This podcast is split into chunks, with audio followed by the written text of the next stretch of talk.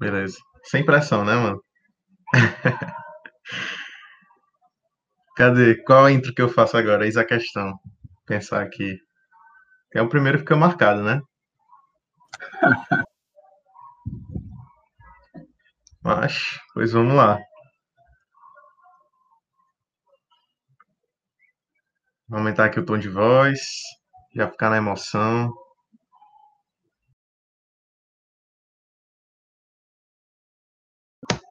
Fala empreendedor, fala empreendedora. Estamos aqui no primeiro podcast da Inova, empresa Júnior, mais conhecido como Inova Cash para os íntimos, né?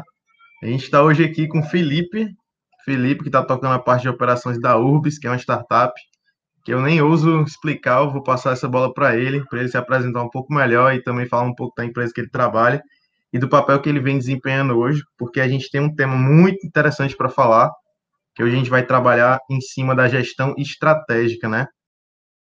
Que é realmente o que, que diferencia um negócio de um negócio normal, de um negócio de alto desempenho, de um negócio de sucesso mesmo. E aí, nessa intro, eu já passo a bola para o Felipe, para ele se apresentar um pouco mais e a gente começar esse bate-papo aqui. Fala, Estevão, muito boa noite, boa noite, empreendedor, boa noite, empreendedora. Satisfação enorme estar aqui com vocês, trocando uma ideia, conversando um pouco sobre as experiências que a gente já teve a respeito de gestão, a respeito de resultado, a respeito de como a gente conduz o negócio do lado de cá. É, espero que seja bastante proveitoso para vocês e que vocês consigam sair daqui com insights bacanas é, e práticos do dia a dia de vocês. Mas eu me chamo Felipe Alves, eu sou diretor de operações da Urbis, que é uma empresa que está aí no mercado de clubes de vantagens, com a missão de transformar esse mercado no mercado eficiente, porque hoje nenhum dos atores que fazem parte é, dessa relação, seja o usuário, seja a empresa parceira, seja a empresa cliente que tem o clube, é, sai feliz disso. E é um mercado que hoje não funciona, no final das contas, para quem usufrui o benefício lá na ponta e a gente quer transformar esse mercado é, nos próximos anos. Isso é que é, faz a gente não parar de caminhar. Eu espero que seja um momento bacana para vocês, que eu consiga contribuir aí um pouquinho com um pouquinho do que eu sei aqui, é, das experiências que a gente já teve do lado de cá. Vamos juntos, Estevão. Massa, Felipe. É, como eu disse, não tinha ninguém melhor para apresentar do que ele mesmo. E aí, Felipe, nosso tema, né, cara? Gestão estratégica. Hoje em dia, assim, a gente vai começar mesmo pela parte estrutural, que eu acho que é uma coisa bem importante, assim, e que já vira dor de cabeça para grande parte dos empreendedores hoje, que é a questão dos papéis dentro de uma organização, né? E aí tem aquela parte lá que todo mundo conhece, assim, só de falar, né? Estratégico, tático, operacional, mas na prática mesmo, poucos são os que realmente entendem e dominam isso dentro de uma empresa, né? E conseguem dividir de uma forma assertiva. E aí eu já queria que tu trouxesse um pouco da tua visão e de como tu enxerga isso dentro de um, de um negócio hoje, de como tu vê o papel estratégico realmente com foco, né, é, estratégico, que é o papo de hoje, mas falando um pouco sobre tática e operacional também, para a galera já entender como é que divide e a gente começar o papo numa mesma linha de pensamento. Bacana, Estevão. É, a primeira definição, e até ela é mais, mais sucinta e mais simples dentro dessa análise, é que quando a gente fala de estratégico, eu estou falando do para onde eu quero ir, sabe? É, o que é que eu almejo, qual o objetivo principal dali, qual é a visão da gente para onde a gente está apontando, é, onde a gente quer chegar, qual é o horizonte que a gente tem. Então, essa visão estratégica, ela dá para a gente uma noção de para onde a gente quer caminhar. Então, por exemplo, quando eu falo da URBS, de transformar o mercado de clubes de vantagem, é, estratégica, é estrategicamente uma visão que nos orienta nas tomadas de decisões que a gente tem no dia a dia, entendeu? E aí, quando eu falo do aspecto tático disso, eu trago um degrau abaixo para entender um pouco do como aquilo vai se dar sabe? Qual é o meu planejamento tático para aquilo? Então, quais são os estágios que eu vou precisar passar? Quais são é, efetivamente as coisas que eu vou precisar fazer ali dentro, por área, por exemplo? E quando eu falo de operacional, eu falo do dia a dia, entendeu? Eu falo do que acontece ali no, naquele momento, aquele instante que eu estou trabalhando na operação, efetivamente, que eu, a qual eu estou orientado a fazer. E no final das contas, consegue contemplar todos esses três é, níveis dentro do negócio mas sem se perder dentro de definições e dentro de conceitos que são importantes para que a gente tenha uma noção, mas entendendo qual é o papel de cada um ali, de orientar para onde de orientar o que vai ser feito, de orientar como vai ser feito, para que fique bem claro para o empreendedor e para a empreendedora é, que caminho tomar, o que fazer, quais são as melhores tomadas de decisões, que é, no final das contas, para isso que serve essa, essa definição. Bacana, Felipe, bacana. Cara, é muito disso, assim. É... Aqui na Inova a gente atua em diversas empresas, a gente trabalha sempre a parte de processos né, internos dentro desses negócios e a gente vê essa dificuldade de, geralmente, um empresário ali, que ele já está em um estágio de maturidade um pouco mais avançado, mas que ele não quer largar a mão da operação muitas vezes. A gente sabe que, assim, quando a gente está começando um negócio, realmente a gente tem que estar tá ali presente na operação, porque é basicamente a gente pela gente ali, mas a partir de um certo ponto que você chega num grau de maturidade um pouco maior, você tem que dividir um pouco mais as coisas. Você tem que ter aquele olhar um pouco mais de consultor, que você vai estar tá ali olhando por cima da copa da árvore, não só executando, executando, executando, sem ter um norte, como tu falou, sem ter uma visão, um foco estratégico. É uma coisa que a gente vem enfrentando dificuldade, assim, vendo essa dificuldade dentro dos negócios e que a gente vem atuando é, com o intuito de corrigir isso a cada dia, né? E aí eu já entro com o próximo ponto, que não tem gestão sem um gestor, né? E aí eu queria entender um pouco mais como tu vê esse papel, assim, já que tu está trabalhando diretamente nessa parte estratégica da URBS, principalmente falando de operação, como tu vê o papel do gestor nesse momento estratégico, assim, qual a importância dele? Bacana, Estevão. É, acho que um dos pontos mais bacanas de a gente trazer para cá é que quando a gente fala de estratégico, isso se alia muito à visão que, o, que a figura do empreendedor ali, da empreendedora, tem para a vida dela, sabe? Tem para aquilo que ela busca fazer, para o propósito que ela tem, para o que ela almeja ali, porque querendo ou não, quando as duas coisas elas se encontram de alguma forma, isso facilita tanto para o gestor quanto para a empresa. Então, o gestor está perseguindo algo na vida dele que faz bastante sentido, a empresa faz bastante sentido, por sua vez, por estar dentro desses planos de vida que ele tem, por exemplo, é, e a gente consegue aliar as duas coisas de maneira muito positiva, né? Mas a figura do gestor dentro dessa, dessa visão mais estratégica é, primeiramente, entender qual é o próximo passo do negócio. Né? Qual é o próximo passo do negócio ali na ponta? O que, é que a gente precisa fazer? É, o que, é que a gente, quais são as variáveis que a gente tem aqui, que são mais amplas e que eu preciso ter um entendimento melhor? Isso é, independe se seu negócio ele é um negócio de um bilhão de dólares ou se é um negócio que está começando ali naquele momento, sabe? É, por quais motivos? O primeiro deles é que esse entender para onde ir na visão do gestor ele diz muito de quanto de esforço eu vou precisar colocar, de quanto tempo vai levar para chegar naquele lugar, é, quais recursos eu tenho. Isso se você tiver um restaurante ali na esquina, se você tiver uma startup que, enfim, fatura milhões por ano, isso não muda, né? No sentido de entender qual é o próximo passo que eu vou precisar dar, qual é o primeiro passo que eu vou precisar dar ali dentro, entendeu? E aí um ponto bacana de trazer, que até remete um pouco ao, ao que você trouxe a respeito de às vezes a pessoa não sair do operacional, é que muitas vezes a gente tem hoje times mais enxutos, né? empresas que são de uma, duas pessoas ali, e que à medida que elas vão crescendo, é, elas vão ganhando mais responsabilidade, vão saindo um pouco do operacional ali, e aí essa visão operacional, às vezes, dá uma noção para esse gestor, uma noção melhor até do que é que precisa ser feito de fato, do que é que é importante ali. É, e aí hoje, só trazendo uma, uma, um ponto bacana da, da minha rotina, hoje a gente estava se perguntando o que é que é instável dentro do negócio. O que é que é instável dentro da, da área X? O que é que é instável dentro da área Y? Uh, o que é que hoje impede a gente de chegar nessa visão aqui? E esse tipo de questionamento, eles remetem muito na visão do gestor a entender. Cara, o que é que eu preciso fazer agora? O que é que é mais importante fazer aqui? O que é que é mais estratégico fazer?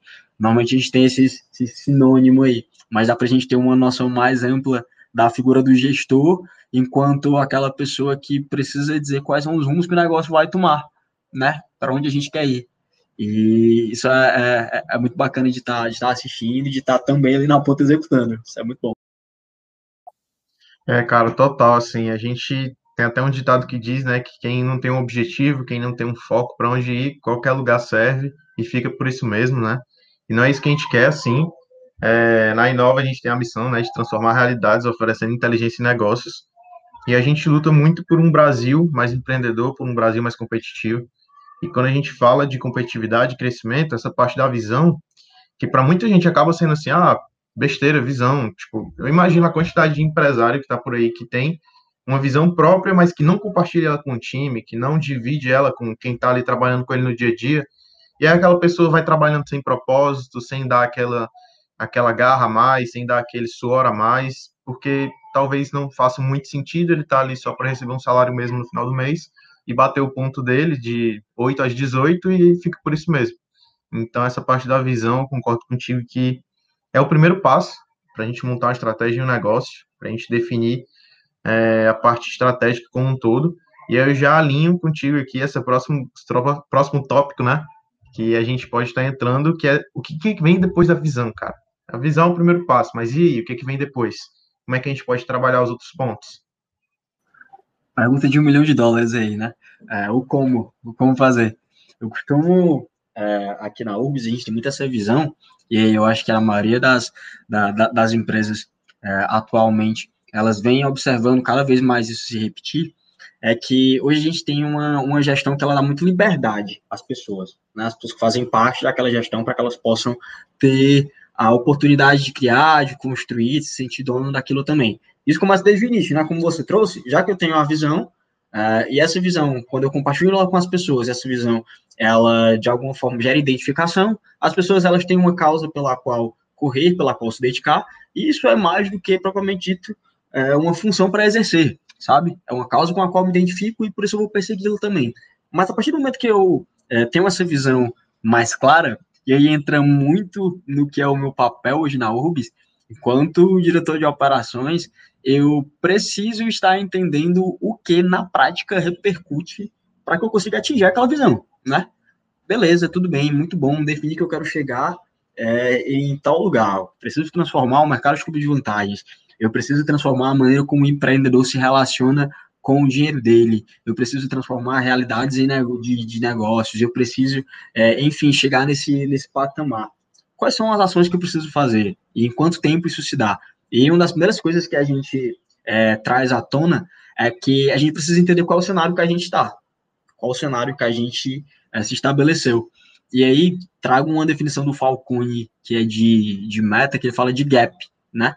Então, eu tenho ali o que eu tenho hoje, qual é o meu cenário, e quais são ali, quais são o, as etapas, os estágios que eu vou precisar passar para chegar naquilo que eu, que eu defini como, como minha meta daqui para ali, sabe? Vai mudar de patamar, que é até uma, uma das definições que a gente mais visualiza disso. E aí, na prática, depois que você vê, você enxerga qual é o cenário, a gente pode se valer de uma série de ferramentas que nos dão mais clareza disso, né? Porque, querendo ou não, a gente ainda tem na maioria das vezes, muitas dúvidas, e é muito natural é, a respeito de qual o próximo passo dar, de qual o primeiro passo a dar aqui dentro, e aí quando você não, não se vale de ou de ferramentas, ou de alguém que, enfim, já experienciou aquilo mais que você, fica muito difícil, sabe? E a gente sabe que tempo, ele é, ele é dinheiro, e a gente sabe que o empreendedor, ele, na maioria das vezes, ele tem pouco tempo ali, tem pouco dinheiro para poder sustentar aquilo que ele está construindo.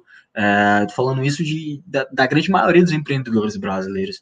Então, isso precisa ser, essa clareza precisa estar muito, tá muito, como eu posso dizer, muito plana para ele, muito, poxa, é isso aqui que eu preciso fazer. E como fazer isso? Como tornar isso na prática? Existe uma série de frameworks que a gente consegue trabalhar para que toda essa visão ela consiga estar na prática mais palpável para ti, mais tangível. Primeira delas entende o cenário, é, a segunda delas entende é, qual é o problema que está conseguindo vislumbrar nesse cenário que você tem, o que é que te impede de chegar dentro de um determinado período onde você quer. Então, poxa, se eu tenho uma visão de um ano ali, é, o que é que eu vou precisar fazer no primeiro mês, no segundo mês, no terceiro mês? Colocar isso no, no, no tempo mesmo e aí definir, como o Falcone mesmo traz, qual é o gap que eu tenho do dia zero ali para o primeiro mês.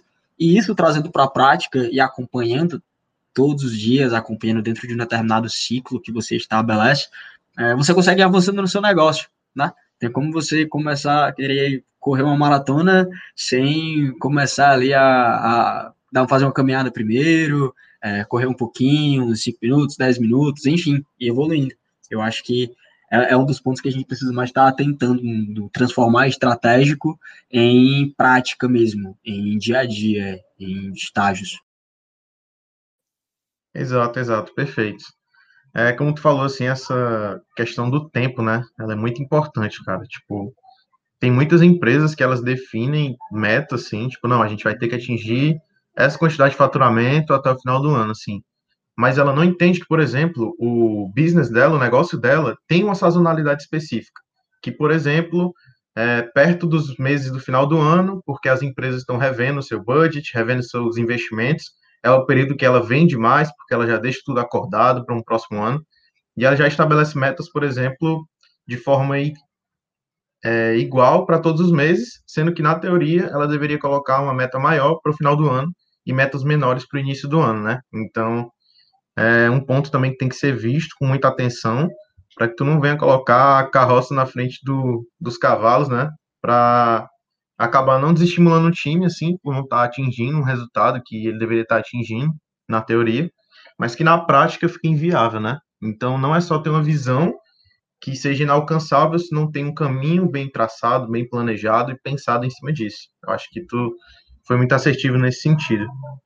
E aí eu já trago um ponto que, cara, é extremamente importante, talvez seja a parte mais importante e que os empresários menos têm conhecimento, menos têm noção e gestão disso, que é a parte de métricas e indicadores. Cara, se tu não tem claro como teu negócio está performando, quais são os números dentro da tua operação, tu não vai para frente, cara. Tipo, tu não tem essa, tu não consegue montar essa estratégia de uma forma assertiva. E aí, assim, é quase como um corpo humano, né? Se a gente for comparar a empresa com um ser humano, cara, eu só sei se tem algum problema comigo por causa da minha taxa de glicemia, por causa da minha é, do aumento da massa magra ou da massa gorda, não sei.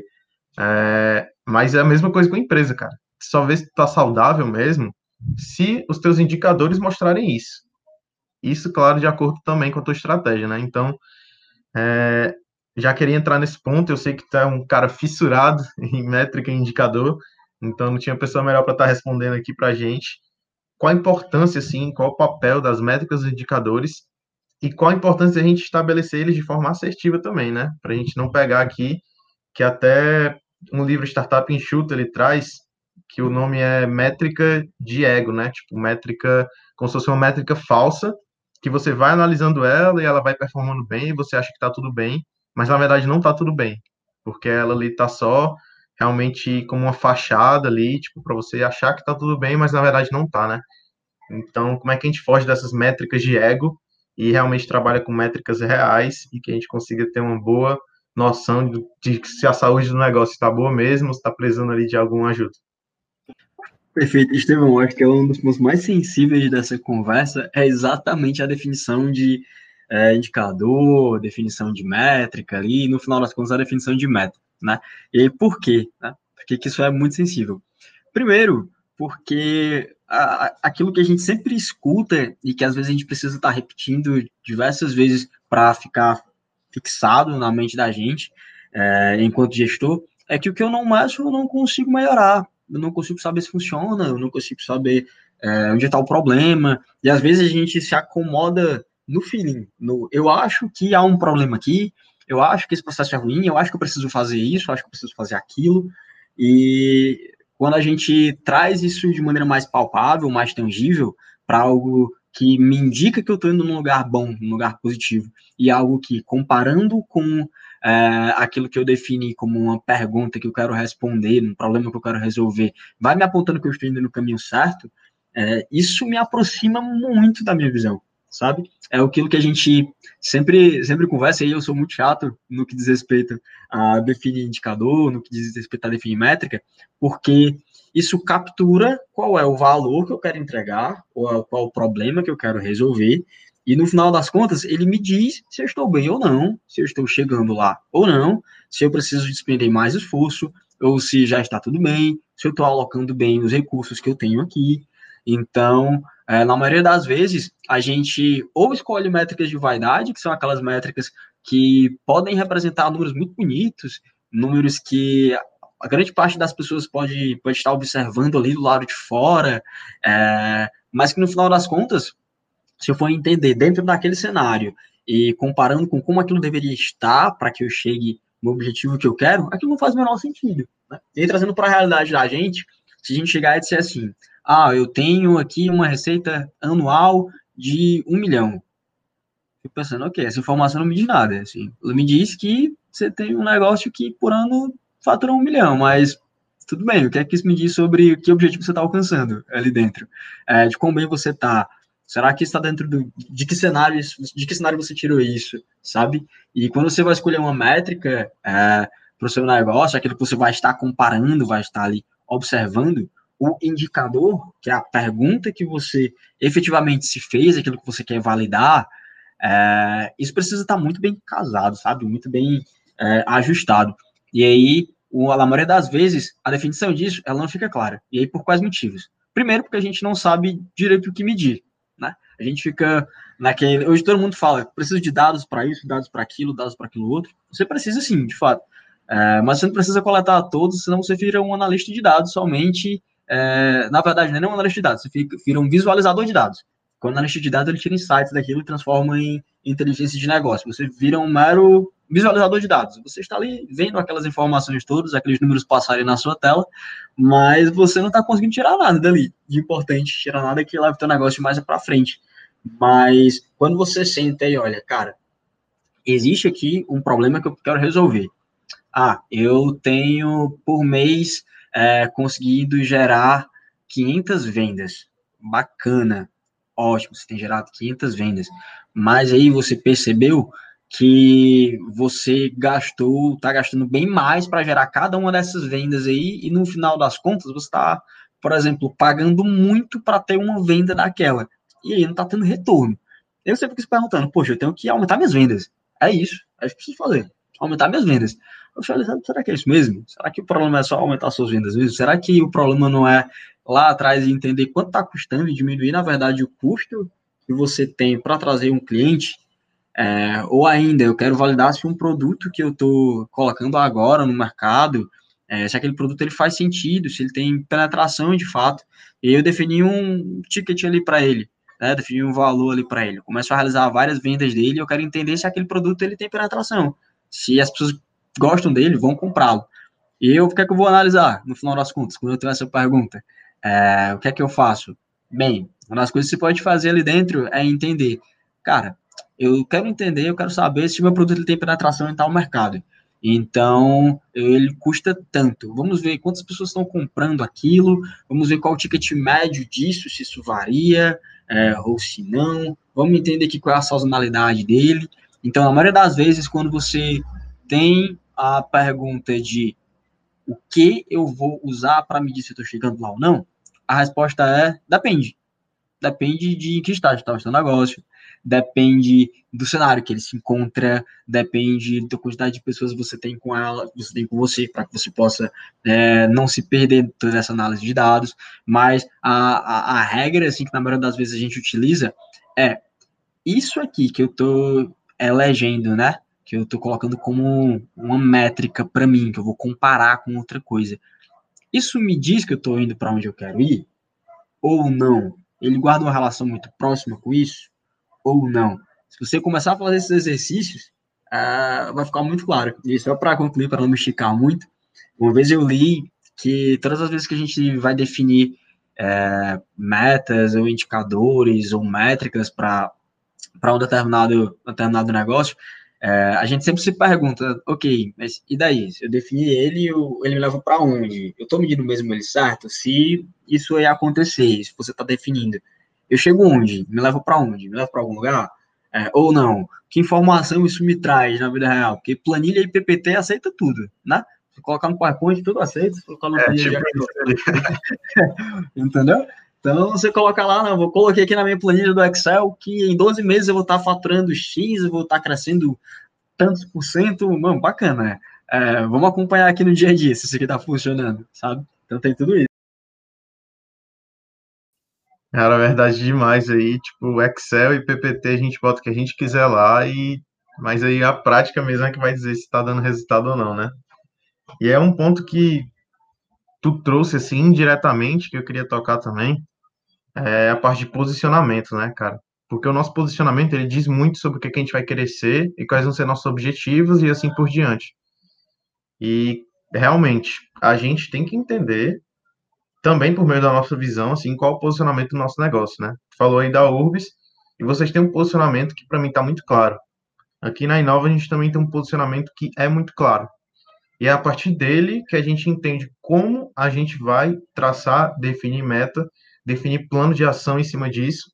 E aí eu entro num ponto que já é mais para a parte tática e pegando um operacional, que é uma dor de cabeça muito, muito, muito, muito, muito grande, cara. Muito grande, que é a questão do controle.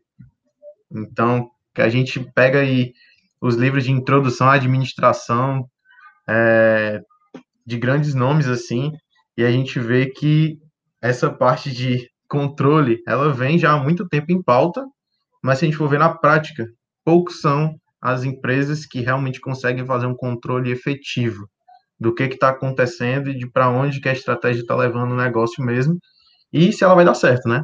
Que é um ponto que a gente tem que sempre bater, que é, cara, o que eu estou fazendo está fazendo sentido mesmo ou não está? Será que eu não devo pivotar aqui minha estratégia, traçar outra, é, um novo plano de ação para a gente conseguir estar tá chegando nesse objetivo, porque o que a gente fez ali, por exemplo, no início do ano não está dando certo. E aí essa parte de controle ela vem muito para dizer para a gente se a gente está com o marca-passo em dia ou não. E já queria lançar para ti assim, cara, como tu vê que as empresas, e até falando da própria Urbis, conseguem estar tá fazendo um controle efetivo é, sobre essa parte estratégica, seja por planilha de Excel ou qualquer outra ferramenta, ou até coisas mais simples assim, é, com que a gente consiga ter uma visualização clara né, do que está acontecendo.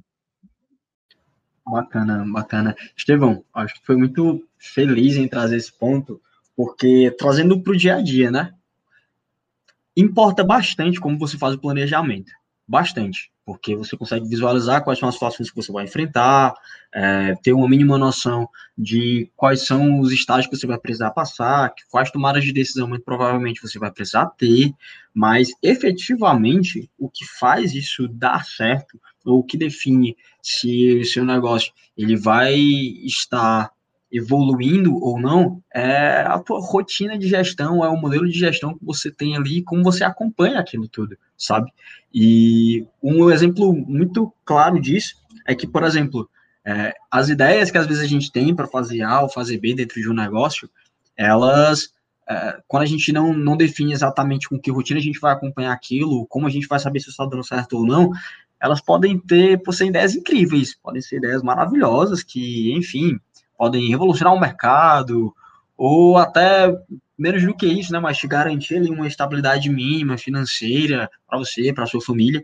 Mas quando eu não acompanho isso, fica só na, no plano, é, fica muito raso e a probabilidade de eu não atingir esse objetivo ou de não modificar aquilo, é, entendendo qual é o, o, o, onde é que eu me encaixo melhor, aí eu perco várias oportunidades a UBS, em 2019, a gente pivotou o modelo de negócio, né? Na prática, a gente era um cartão ali de exclusividades, a gente tinha desconto em vários restaurantes é, da cidade, e aí a gente começou a entender, olhando para os números mesmo, olhando para como a gente estava é, vendendo, quantos usuários a gente tinha, quantas utilizações dos nossos parceiros a gente tinha, a gente começou a entender que naquele modelo que a gente estava realizando, da forma como a gente estava fazendo, dentro do acompanhamento que a gente já realizava, aquilo não estava funcionando.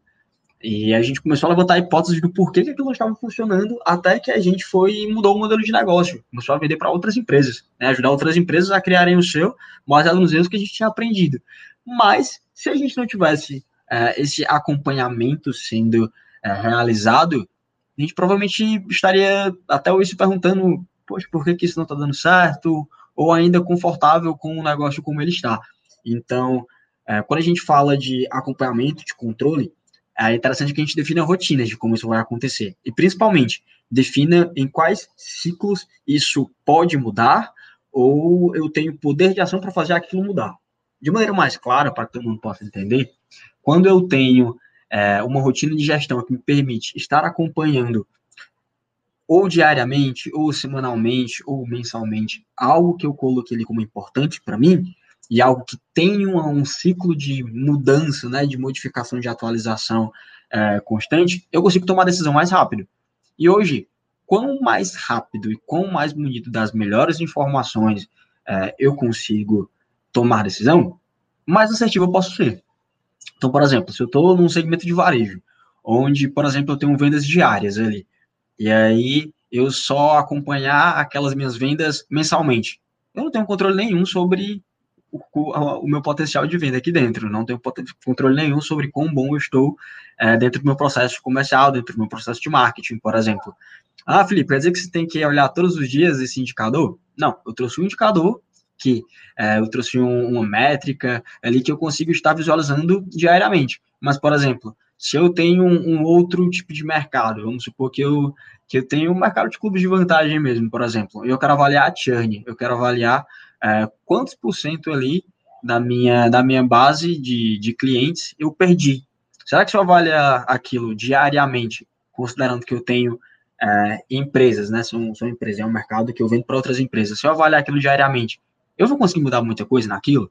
Será que a saída desse cliente não ocorre por outros motivos que eu consigo, consigo anteceder, que eu consigo prever é, de coisas que já estão acontecendo que eu posso agir? Então, será que eu estou olhando para o indicador certo, da maneira certa, com a frequência correta? Então, o controle é muito de o que é que eu preciso medir, com que frequência eu preciso medir, entendeu? Para que eu possa tomar decisão em tempo hábil. É, a maioria dos negócios, ele pode ser medido, mesmo que semanalmente ali, mas certamente mensalmente você tem um acompanhamento para fazer do seu negócio. Você define um planejamento estratégico, seja ele qual for, e não faz nenhum acompanhamento com ele, só, só define ele no início do ano, e no final do ano, por exemplo, você vai lá e verifica se bateu ou não bateu aquilo que você definiu, é, perdão, mas você não tem controle nenhum sobre o seu negócio. E, na verdade, você está à mercê de, de todas as variáveis e situações, provavelmente perdeu bastante recurso no meio do caminho, isso é muito prejudicial, sabe? A gente sempre recomenda que esse acompanhamento ele seja definido com aquelas pessoas que efetivamente conseguem realizar alguma ação a respeito daquilo, é aquela definiçãozinha de, de meta, né? É, tem que ser acionável, preciso fazer alguma coisa a respeito dela. Então, se eu tenho algo que eu meço, que eu mensuro semanalmente, eu consigo mudar o status daquilo semanalmente também? Se sim, você consegue realizar aquilo, aquela avaliação, aquele acompanhamento, aquele controle semanalmente. Se não, estende um pouco mais é, aquela análise. É algo que eu preciso acompanhar diariamente, por exemplo, número de acessos dentro da minha plataforma. Poxa, é algo que eu preciso estar acompanhando diariamente, porque em determinado momento eu posso melhorar isso, realizando algum teste, alguma avaliação.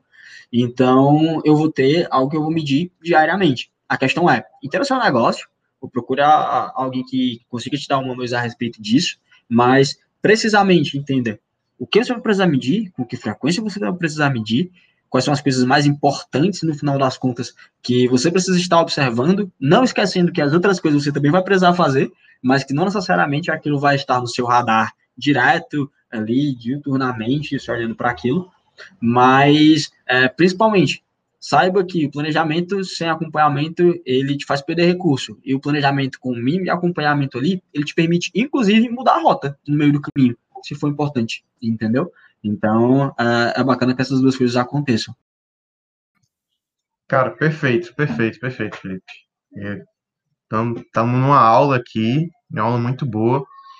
É, queria acrescentar um ponto que, cara, independente do framework que tu vai usar, independente da metodologia, para tu montar, por exemplo, um planejamento estratégico, seja ela OKR, balança de scorecard, né, o BSC, todas vão ter uma característica em comum, que é o tempo que tu vai checar aquilo. Qual é o meu tempo de checagem? Vai ser semanal? Vai ser mensal? Vai ser diário? Vai ser trimestral, bimestral? Tem que estar tá claro. Isso tem que estar tá claro. E como o Felipe falou, não vai ser o mesmo para qualquer negócio, para qualquer situação. É algo personalizado. É por isso que tu tem que entender do teu negócio, entender de onde tu quer chegar, entender é, o que, que vai ser teu core ali, o que, que vai ser aquela informação principal que tu vai precisar ter e o tempo que tu vai precisar estar tá checando ela para um ponto que hoje também é um calo de muitos empresários, que é ter a humildade de virar estratégia, de mudar o que tu estava fazendo, de mudar o que tu achava que teoricamente ele estava perfeito, mas quando vai para a prática acontece um coronavírus da vida e tu tem que mudar tudo que tu estava fazendo, tem que mudar o modelo que tu trabalha, modelo de gestão completo, e que tu não pode fechar os olhos para isso, fingir que não está acontecendo e ficar na mesmice de sempre. Então, acho que é um ponto que a gente tem que ter muito cuidado com essa questão do, cara, mas eu montei isso, eu passei muito tempo montando e investi muito do tempo, contratei uma consultoria para fazer e etc. Mas, cara, se não está funcionando, se aconteceu fator XYZ, a gente precisa pegar a sandalinha da humildade e mudar o que a gente está fazendo pelo bem da nossa própria empresa, né? Pelo bem do nosso próprio negócio. Porque realmente ali quem tem que ser o maior interessado em fazer dar certo tem que ser você e manter em uma coisa que não está dando certo e que você está vendo que não está dando certo, sem nenhum tipo de perspectiva de crescimento, de mudança, não faz sentido, cara. Não faz sentido. Tu vai estar tá se prejudicando, prejudicando a saúde do teu negócio. Então, nesses momentos é que tu precisa parar, checar e mudar. Sempre atuar com ações corretivas. Hum, seja ela algo mais pontual, uma melhoria incremental do que tu está fazendo, ou algo que vai mudar talvez radicalmente, né? O rumo do, da tua estratégia. E aí eu já entro num ponto que também é uma dor muito grande do mercado e que as pessoas estão se preocupando cada vez mais, e que eu digo assim, são palavras que estão na boca do povo, né? Se a gente fala de customer centric, é, customer success, que a gente fala de cliente, a gente fala de colocar o cliente no centro, dele ser o centro das nossas atenções, a gente entender dele, a gente fala muito de persona, é, de como é que ele se comporta e tal. Mas, Felipe, como é que essa parte do cliente, entender o cliente, afeta a nossa estratégia dentro do nosso negócio, né? É, eu diria que se você não entende do cliente, você não entende de negócio, né? Se você não entende de pessoas, você não entende de clientes, você não entende de negócio, e é tudo correlacionado. Mas eu sou muito adepto da, da, da mentalidade de quanto mais próximo você está do seu cliente, mais próximo o seu negócio está de sucesso. Ali. E se você acha que, por exemplo, experiência do cliente é uma área em específico que não influencia em nada as demais e que é uma área fechada dentro de um quadradinho ali, no final das contas, a empresa está perdendo uma oportunidade gigante de conhecer mais sobre quem de fato faz ela existir, né? Porque se não é o cliente ali, o motivo, aquela, aquela dor, aquela necessidade que hoje ou é mal atendida ou não é atendida, né, aquela empresa não deveria existir, aquela organização não tem porquê de de, existir, né? Não tem porquê de, de, de, estar entre nós. Então, como a gente consegue fazer isso? Acho que o primeiro ponto disso é colocar a barriga no balcão mesmo, como a gente chama, né? De ir ali para a rua mesmo. Onde é que seu cliente está? Quantas vezes você está conversando com ele? É, por quantas vezes você tem perguntado para ele sobre o seu produto, sobre o que você entrega, sobre o seu serviço? Como você tem acompanhado a experiência dele contigo? Então, independente de qual seja o seu negócio, se eu tenho um restaurante, cara, você que é gestor, quantas vezes você está indo conversar com o seu cliente ali para entender qual é a visão que ele tem sobre, sobre o seu negócio ali, sobre a comida, sobre o espaço, sobre a chegada dele até lá. Será que você está pensando nisso também? Você acha que a experiência do seu cliente começa à medida que ele senta na, se ele senta à mesa para ter a refeição dele? Começa bem antes, começa lá na tomada de decisão dele de pensar em sair para algum lugar. É, como é que você tem acompanhado isso? E as empresas que efetivamente elas apontam para uma estratégia de ter o cliente como centro, elas precisam é, também entender que, primeiro, não tem como o cliente estar no centro se todas as tomadas de decisão são, são realizadas por quem não conversa com o cliente, ou por quem está distante do cliente. E aí uma das coisas que eu vejo algumas empresas fazerem e que eu tomei muito como inspiração quando eu estava quando, eu estava iniciando na URBS, era que nos primeiros pontos que você quer conhecer como a saúde do seu negócio, é, pergunte para o seu cliente qual é a visão dele sobre, sobre o seu serviço, sobre aquilo que você entrega, seu produto ou serviço, quanto aquilo é, é realmente resolve o problema dele, sabe? É, pergunte para ele como é que ele enxerga aquilo que você está entregando para ele, como é que ele enxerga aquela empresa, sabe? É, esse tipo de visão, ela vai não somente do time de atendimento, tá? você não pode, não adianta você chamar o time de atendimento de sucesso do cliente só porque agora todo mundo está chamando assim, é bonitinho, se no final das contas a sua visão, sua visão é sempre de, ah, vou ali fazer um atendimento e no final das contas o meu, é só responder rápido. Não, cara, é, você está primeiro entregando o básico para ele, para o cliente, a entrega de valor que ele procurava, você está entregando? Isso já é o cliente como centro, minimamente. Sabe? Ponto 2. Todas as vezes que o seu cliente ele precisa de você, você sempre precisa passar por várias e várias várias pessoas para entregar e resolver o problema dele ali, ou você mune as pessoas de informação, o seu, seu time ali na ponta, para que esse cliente ele alcance o resultado dele ali. Outras coisas, quando o teu cliente, por exemplo, é, é uma outra empresa, tu entende qual é a jornada que ele precisa percorrer até atingir o sucesso dele? ou não, sabe? Ou você fica sentado do outro lado da mesa esperando que em algum momento da sua jornada, da jornada da sua empresa, o produto ele tenha aderência com o cliente e o cliente enxerga o valor naquilo. Cara, não é assim que funciona, entendeu? E aí, um dos pontos que a gente sempre traz e que é muito importante é: se você quer ter uma estratégia onde o cliente é o centro, as pessoas da sua empresa precisam ter essa mesma visão. Eu não consigo ensinar ninguém a se importar com alguma coisa. Não ensinar ninguém a se importar com alguma coisa, sabe? Na maioria das vezes, as pessoas, elas já têm ali algo com as quais elas se importam, sabe? Se elas se importam com as pessoas, se elas se importam se as coisas precisam estar indo bem, é, enfim. Mas quando eu trago essa visão do cliente no centro, é muito a visão de empatia, entendeu? Eu sei, por exemplo, o que meu cliente precisa, ou eu não sei, eu preciso perguntar para ele. Cara, não inventa a roda. Pergunta porque o teu cliente ele tem uma necessidade muito, muito prática ali. Pergunta para ele o que é que ele acha, entendeu? É, coloca as tuas ideias, as tuas, é, os questionamentos em validação com ele. Não se fecha no mundo das ideias que você tem, que você acha que vai dar certo, que você vem em algum lugar, e não pergunta para as pessoas, e, e efetivamente pergunte para as pessoas, né?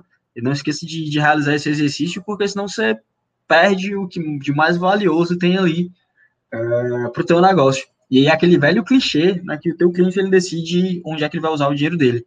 E atualmente, é, se você não se preocupa minimamente em entender toda a jornada que o teu cliente percorre, quais são os principais problemas que ele tem, por que, que efetivamente ele te procura, o porquê que ele que efetivamente ele se mantém contigo, o que é que ele, te, ele enxerga em ti como diferencial, o que é que ele busca é, tente que é a identidade para ele também. Então, o que é que na maneira como você se posiciona o teu cliente vai lá e enxerga como, poxa, isso aqui é como eu me identifico também. Então, vou, faz sentido eu estar com essa empresa. O que é que eu entrego não somente de valor, mas de valor agregado para ele também. É, todas essas questões que te norteiam para uma empresa que é voltada, que é centrada no cliente. É, menos do que isso, menos do que colocar o cliente como efetivamente aquilo que, que define a tomada de decisão, é, é muito falar por falar, sabe? É muito falar por falar. Então, às vezes, a gente coloca termo em inglês para tudo e esquece de colocar o cliente é, no centro em português mesmo. É, exatamente. Mesmo, entendeu? Exatamente, exatamente, cara. Concordo demais, assim. É, esse tema aqui daria para a gente fazer outro podcast, já fica aí a ideia também, porque é, tem muito chão aí, muita coisa, a gente pode entrar nas métricas, aí tem o NPS, aí tem o MHS, né, que é o Must Have Score, tem muita coisa, cara, para a gente analisar sobre a questão do cliente, né, daria para fazer outro podcast.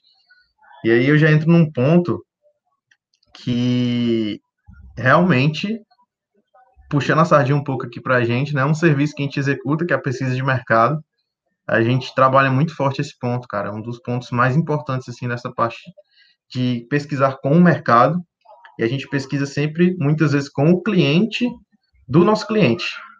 Porque se ele vai mudar um posicionamento, se ele vai lançar um novo produto, se ele está em dúvida por mudar a forma com que ele trabalha, é importante ele ter essa noção do que, que o cliente acha que faz sentido.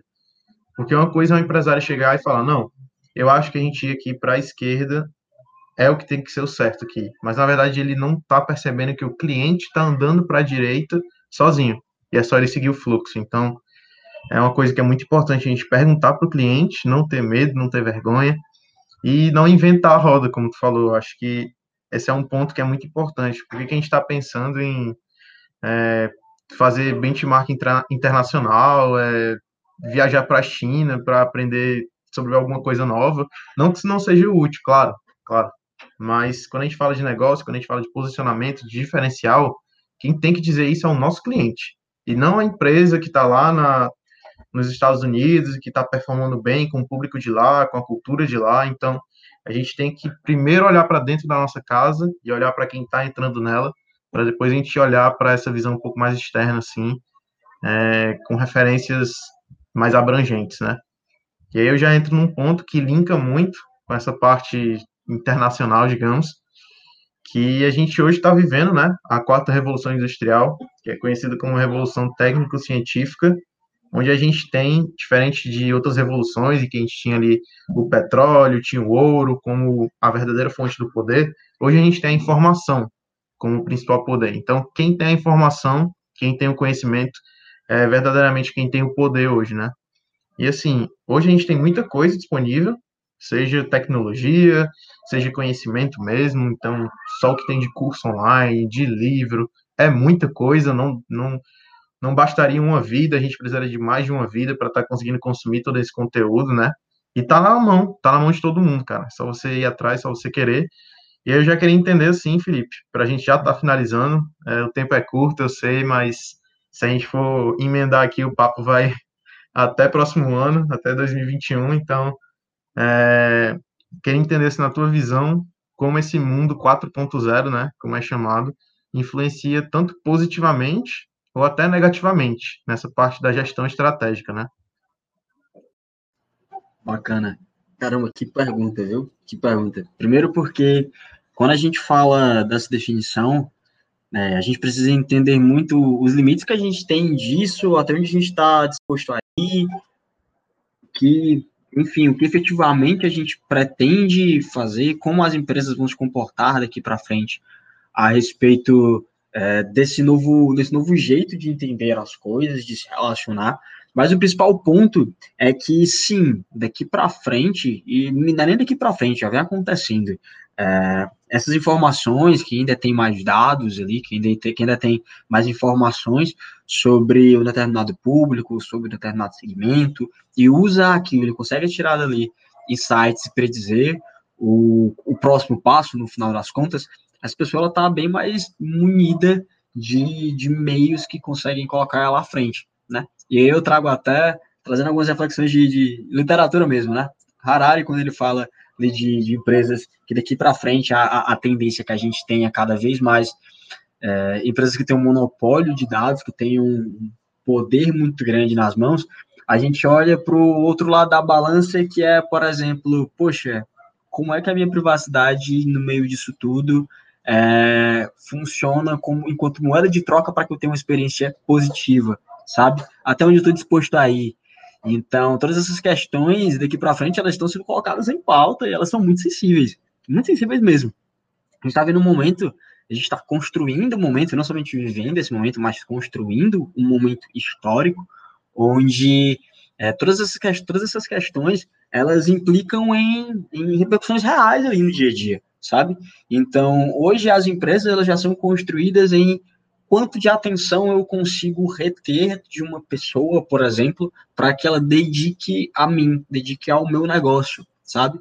E as empresas que estão surgindo hoje, independentemente de que segmento elas atuem, de qual nicho elas estejam, é, elas estão sempre sendo questionadas sobre isso, sobre quais informações eu tenho, sobre como eu utilizo aquelas informações da melhor maneira possível. Então, a gente tem sistemas de relacionamento com clientes sendo cada vez mais aperfeiçoados para que eu consiga é, entender como é que funciona essa relação. É, então, não é, não é nem mais o, o que vem daqui a pouco, é, cara, o que, é que a gente está construindo agora nisso, com as informações que a gente já tem é, e que repercussão a gente já está vendo. Porque é, daqui para frente a gente vai enxergar cada vez mais empresas que a gente visualizava ali atrás como tradicionais, enfim, como empresas que ainda tinham um modelo de negócio, uma maneira de atuar, de entregar valor para o cliente muito fechadinho, muito certinho, é, a gente vai estar tá vendo isso sendo cada vez mais questionado, cada vez mais, poxa, isso aqui faz sentido? A UBS, em certa medida, ela até olha para isso e fala, caramba, a gente precisa é, ter muita sensibilidade quando a gente fala desse tipo de, de informação, desse tipo de, de, de, nova, de novo modo, de novo modo de enxergar o mundo, né?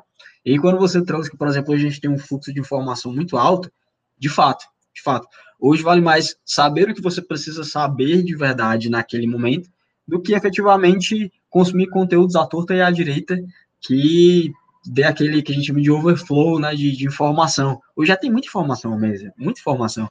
Se a gente quiser aprender A ou B, a gente consegue, mas a maneira como essa informação está organizada, ela diz muito sobre se eu vou conseguir usar aquilo ou não. Então, é, hoje as pessoas pagam não é nem pelo, pela informação efetivamente, mas pela estruturação que ela tem e de que maneira aquilo pode ser aplicável.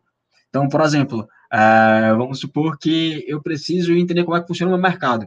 Eu posso muito bem falar com alguém que já conhece aquele mercado, que vai me dar atalhos quanto a isso, ou eu posso ficar perdido em uma série de informações que eu vou passar bem mais tempo e que provavelmente eu vou demorar bem mais para chegar na mesma conclusão, entendeu?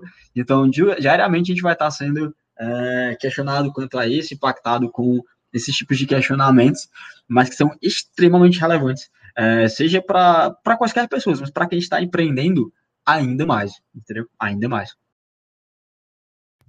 Cara, massa, massa. Quando tu falou essa, essa parte final, esse trecho final, acho que é um dos pontos que a gente pode levar, assim, até porque a gente faz, que é consultoria, né? Ainda é uma empresa de consultoria, e a gente serve realmente para ser esse canal por meio onde o cliente vai tá, vai ter acesso a essas informações já mastigadas com quem está fazendo isso há muito tempo, com quem já errou, com quem já acertou, do que ele realmente entrar num flow de procurar muitos conteúdos, não saber se exatamente aquilo é aplicável para o negócio dele e até quebrar muita cara, né? Que é importante, mas se a gente tiver um, um atalho ali, fica mais fácil e a gente consegue ter um resultado mais rápido e com menos esforço. Então, é um ponto-chave. Até uma coisa bacana de falar sobre isso é que às vezes a gente, como você trouxe, né? Errar vai acontecer, você está disposto a tomar decisão, isso é, que aconteça mesmo, porque significa que você tem arriscado ali, que você tem é, testado coisas novas, você tem aprendido. Mas, efetivamente, é, errar custa, né? Tem um custo, sabe? Não errar também tem, mas errar também tem um custo. E, em certa medida, às vezes, a gente, enquanto empreendedor, a gente usa isso como muleta, no sentido de, ah, errar sempre vai fazer parte, sempre vai, pô, vou errar sempre e tal, cara, vamos devagar, entendeu? É, dependendo de quanto você tem em caixa, enfim, aquele erro pode custar o teu negócio. Então, há coisas que você precisa mensurar, sabe? Tomar risco não é efetivamente tomar quaisquer riscos, é tomar riscos sabedor de qual é o meu pior cenário que eu tenho ali, é, o que é que pode acontecer, o que é que eu preciso ter no meu controle, o que é que eu preciso ser mais flexível. Então, é, tudo isso implica muito, e é muito significativo no, no errar, né? Eu acho que até o, no próprio livro Startup Enxuta ele fala sobre isso que às vezes a gente se apoia muito no, no beleza, vou errar e tudo mais, vai acontecer, cara, natural, é bom mesmo que isso aconteça porque você está evoluindo ali, você está aprendendo, mas às vezes ela se torna a desculpa perfeita para o seu fracasso, e aí é, não pode ser assim sempre, né? Você não pode só errar, errar, errar, errar, você tem que acertar também, entendeu? Você não pode ser só um contador de, de histórias de fracasso que você já teve, é, então tem, tem, tem, esse, tem essa linha limite, essa linha limítrofe ali que a gente precisa estar sempre atento, né? Total, total. E, cara, no mundo que a gente vive hoje, essa parte do fracasso que tu falou vira luxo, assim, tipo, a galera gosta de ouvir, gosta de ver, assim, nossa, ele errou muito, então eu também realmente posso estar errando aqui em tudo.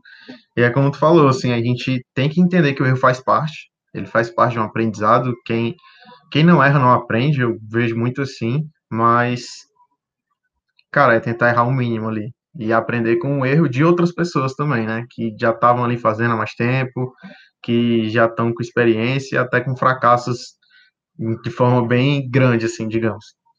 Então, acho que é isso. Estamos é, encerrando aqui o podcast. Eu queria que o Felipe, antes de eu finalizar aqui, desse uma palavrinha final. Já queria, de antemão, agradecer demais aí a presença dele, nosso primeiro InovaCast, que seja o primeiro de muitos aí. E, Felipe, se quiser deixar essa palavrinha final aí pro pessoal, agradecer também a, a UBS que cedeu esse rapaz aqui pra gente, tá batendo um papo hoje. E é isso aí, cara. Cara, primeiro de tudo, é, muito obrigado, assim, é sempre bom que a gente possa compartilhar um pouco do que a gente já experienciou, do que a gente tem, é, enfim, diariamente trabalhado ali na construção de um negócio que dá certo, na construção de um negócio que efetivamente a gente quer que impacte bastante gente. Então, esse tipo de, de, de mecanismo, né, esse tipo de conversa aqui que a gente está tendo, ela é de duas pessoas que têm algumas experiências a compartilhar e que tomaram a decisão de fazer com que aquilo chegue a mais pessoas e de alguma forma contribua para que outras pessoas não cometam os erros que a gente já cometeu lá atrás, sabe? E que errem coisas novas. Não é aquilo que a gente errou lá atrás, da mesma forma, sabe? E aí, enquanto, enquanto devolutiva disso para a sociedade, devolutiva disso por acreditar num, num Brasil mais empreendedor, por acreditar que há sim formas de a gente fazer com que as pessoas elas tenham cada vez mais é, meios de fazer é, os seus negócios darem certo, que a gente fica muito feliz, né? Então, que seja o primeiro de muitos, a Inova tem um impacto gigante aí é, a ser realizado, a ser cumprido, e sem dúvida alguma é uma das situações que vai cada vez mais aproximar vocês dessa, dessa missão. Beleza? Muito, muito, muito obrigado. Massa, Felipe. É isso aí, cara. Eu vou encerrar aqui com uma frase do Peter Drucker, que ele falou no livro dele, Introdução à Administração, para encerrar nosso tema de gestão estratégica, que ele fala que gestão estratégica nas empresas é transformar sua ideia de negócio em valor real para todos os stakeholders da organização, mediante um plano de ação que contemple objetivos, metas e conduza a empresa à lucratividade, competitividade e sobrevivência mercadológica. Então, cara, tá tendo dificuldade aí na tua gestão estratégica, tá precisando de alguém aí para tocar e ajudar nessa parte, pode contar com a Inova, certo? Que a gente está atuando fortemente aí nessa frente, há vários anos aí no mercado, atendendo diversos clientes. Eu tenho certeza que a gente tem um pouco aí para agregar e para é, te ajudar a melhorar ainda mais aí o teu negócio, que tem tudo para ser um sucesso. Então, para fechar, me chamo Estevam, sou diretor de marketing e vendas da Inova e nós transformamos realidades oferecendo inteligência e negócios. Valeu, gente, até uma próxima.